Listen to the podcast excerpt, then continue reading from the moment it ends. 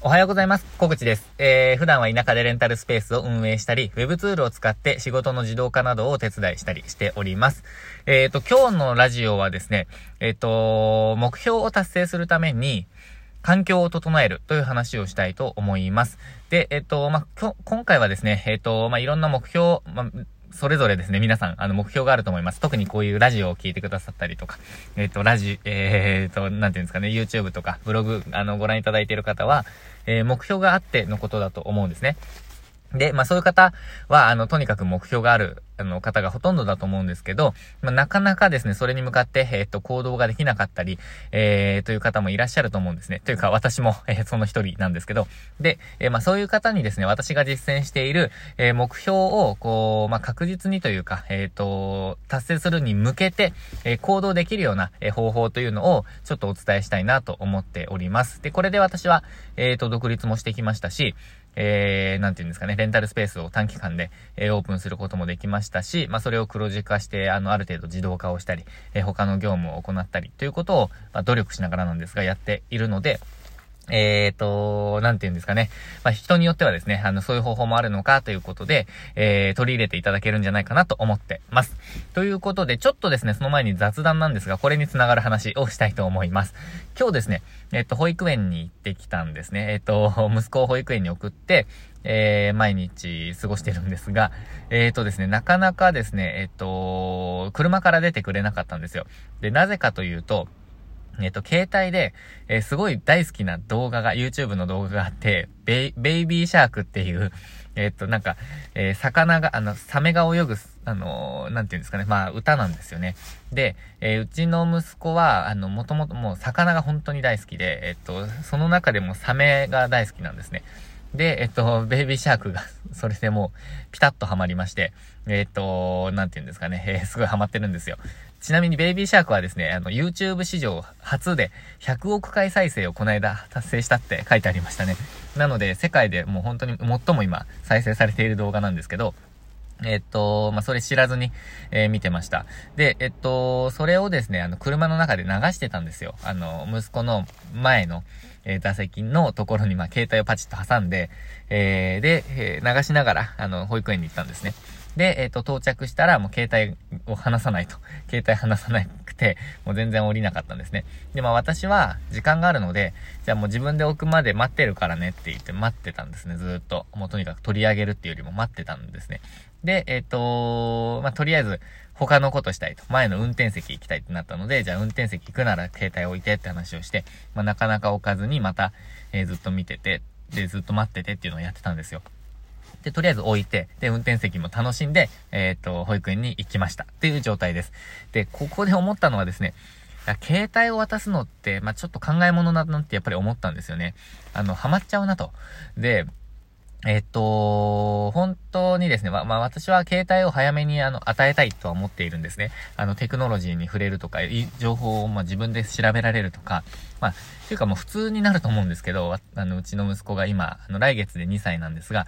えっと、それぐらいの子供が、まあ、小学生とかで、えっと、携帯を持つって普通だと思うんですね。私も、えっと、1985年生まれですけど、中学校1年生のとこ、時から携帯電話持ってたので、まあ、なんていうんですかね、自分が中学生から持ってたのに、なんか、息子も中学生っていうことはないと思うんですよね、時代的には。なので、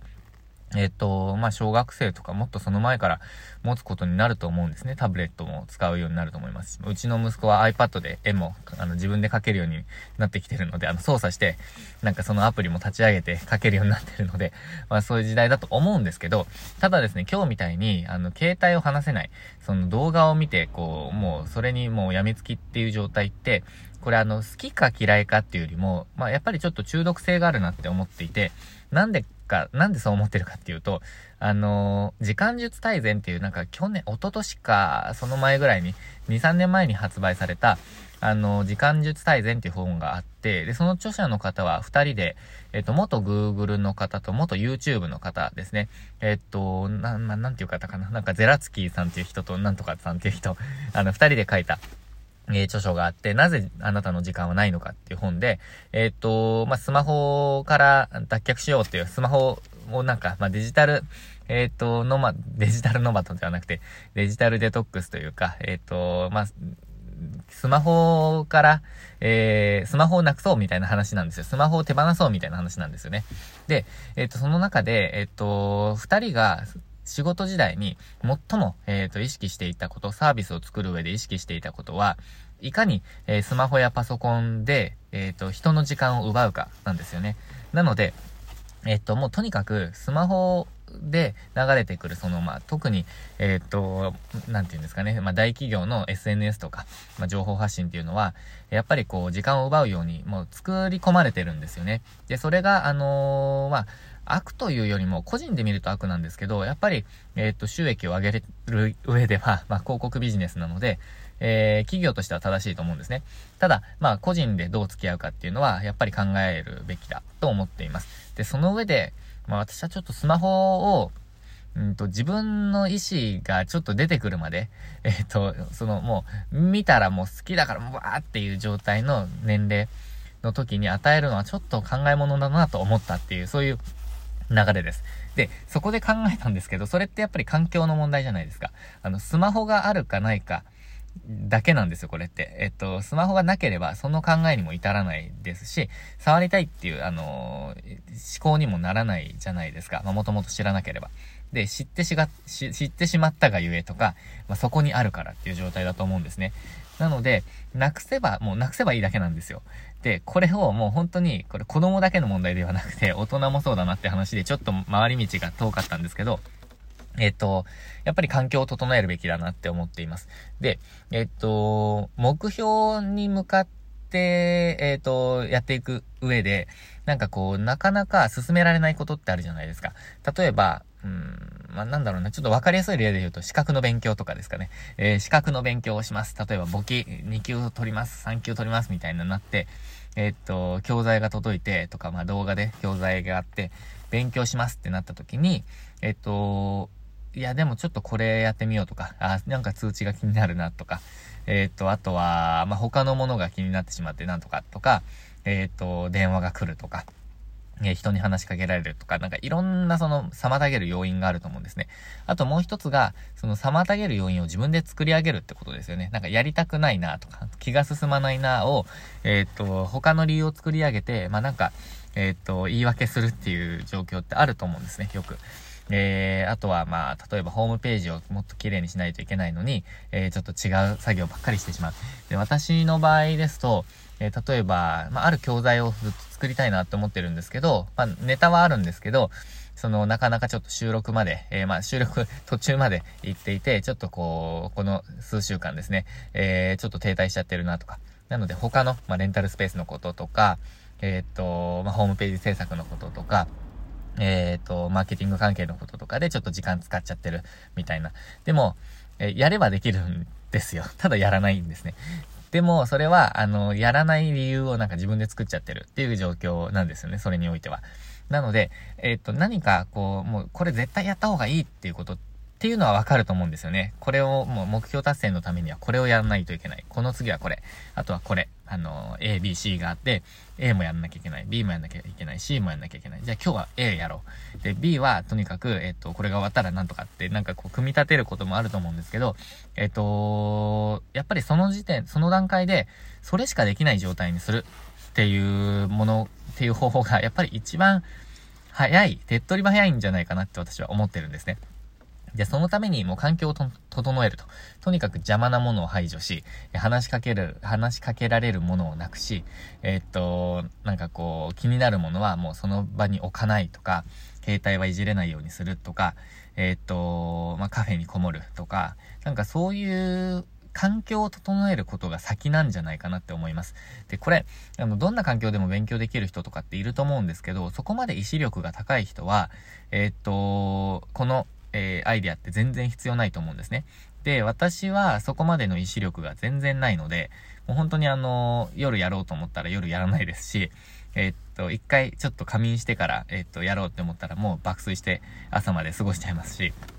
もうそういう意志に頼る、っていうことはもう自分は諦めたんですね。えっ、と、本当に、一昨年ぐらいに。えー、なので、環境を整える。もうそれだけでやっていくって決めました。で、そうすると、まあ、着手すると意外と進むっていうのはわかるじゃないですか。もう、あの、1分だけやろうみたいな。でも、1分で終わらず、なんか3時間ぐらいやっちゃうみたいなことってあると思うんですけど、まあ、そういうことですね。とにかくその環境を作る。えー、で、自分の特性を知るっていうことも大事だと思うんですけど、その自分の特性に合わせた環境をとにかく作り上げる。で、そこに妥協してほしくないんですよね。あの、やっぱり、なんて言うんですかね。えっ、ー、と、家に帰っちゃったら、例えば、まあ、ベッドがある状態だったらもう横になっちゃうとか、えっ、ー、と、まあ、そういうこと、自分に、自分だったら、えー、これはダメだと。で、えっと、それを分析してみることですね。なんか進まない理由って何だろうなと。今日できなかった理由なんだろうなって思ったら、他のタスクがあったからだなとか、えっと、なんかちょっと横になっちゃったからだなとか、えー、お酒飲んじゃったからだなとか、なんか、いろいろあると思うんですね。で、それを一つ一つ排除していく。もう強制的に排除していく。で、私の場合は家に帰っちゃうと勉強できないっていう特性があったので、まあ最近家で仕事してるので、えー、ちょっとその点は変わったんですけど、以前はサラリーマン時代は家に帰っちゃうと勉強しないっていう癖っていうかあれがあったので、もう朝とにかく早くカフェに行って、えー、勉強をして、で、えっと、帰りですね。帰りもカフェに寄って、もう強制的にそれしかできない。まあ、食事も兼ねてなんですけど、もうそれしかできない状態にして、えっと、勉強と読書ですかね。えー、勉強、読書、あとはまあ、まあそうか、勉強、読書ですね。えー、をやっていたっていう感じです。で、1日3時間ぐらい時間取ってたんですかね。多分朝1時間、夜、まあ2時間とか3時間ですかね。を取っていたっていう感じですね。で、やっぱりそれは環境を変えないと、環境を強制的に変えないとダメだって本当に思ってからは、えっと、そうやっています。で、例えば先輩で、あの、旅行会社時代の先輩でこういう人がいたんですけど、それすごい参考になったんですが、えっと、ツアーに、あの、旅行ですね。旅行にお客さんと一緒に行くっていう機会もあって、で、そういう時に、あの、まあ、ツアーコンダクターがもう絶対やってはいけないことっていうのがいくつかあって、まあ、いくつかっていうかいろいろあるとは思うんですけど、その中にあの、えっと、寝坊ですよね、寝坊。遅刻っていうか、えっと、例えば集合時間に遅刻しちゃうとか、朝、えっと、出発時間に間に合わないとか、それ本当に致命的だってわかるじゃないですか。もうツアーコンダクターがいないって、もうありえないじゃないですか。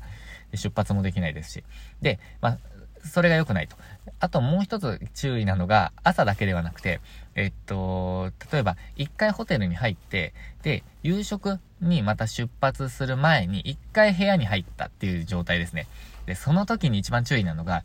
ちょっと、ちょっと、あの、なんか、あの、ベッドに座ってみるかみたいな。ちょっと横になってみるかみたいな。寝るつもりはなくても。でもなんか、もうその当時ですね、本当に、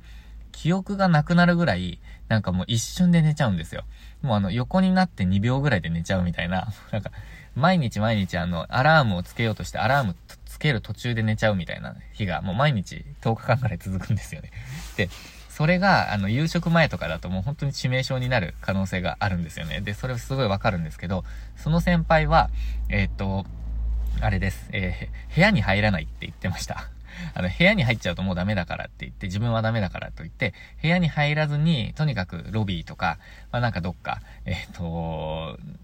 どこかで過ごすと言ってましたね。まあ部屋に入らないと言っても、そのお客さんからに目が届かないところにいるといけないので、まあロビーにいますって言ったりとか、まあ、もしくは、えっ、ー、と部屋の中でも、例えばそのベッドのエリアには行かないとか、えー、ベッドには腰掛けないとかっていうなんかそういうルールをつけてたんですけど、まあ、それすごい大切だなって思いました。自分の特性を知って環境を整えるっていうか、まあ、こ、まあ、これで言うと行動ですね。行動を整える。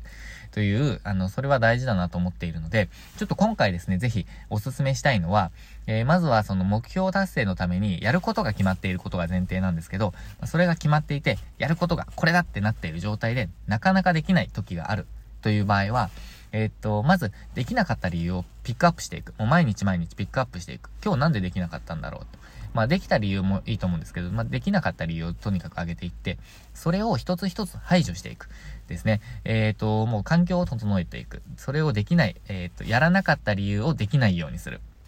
をもうとにかく一つ一つ、えっ、ー、と、クリアしていって、えー、目標に向かって、えー、進んでいくのがいいんじゃないかなって私は思っています。まあ、私にはあった方法ですね。まあ、いろいろ試しながら、えっ、と、されていらっしゃると思うんですけど、まあ、その一つの方法として、まあ、これありきたりな方法の一つだと思うんですけど、えっ、と、私は一番有効だと思っているので、まあ、習慣化ですね。習慣化にも、あの、役立つと思っているので、えー、ぜひちょっと参考にしてみてください。まあ、あの、最近できてなかったなっていう方も改めて、えやってみられるといいんじゃないかなと思っていますます。ということで、今日も最後までご視聴いただきましてありがとうございました。今日もチャレンジしていきましょう。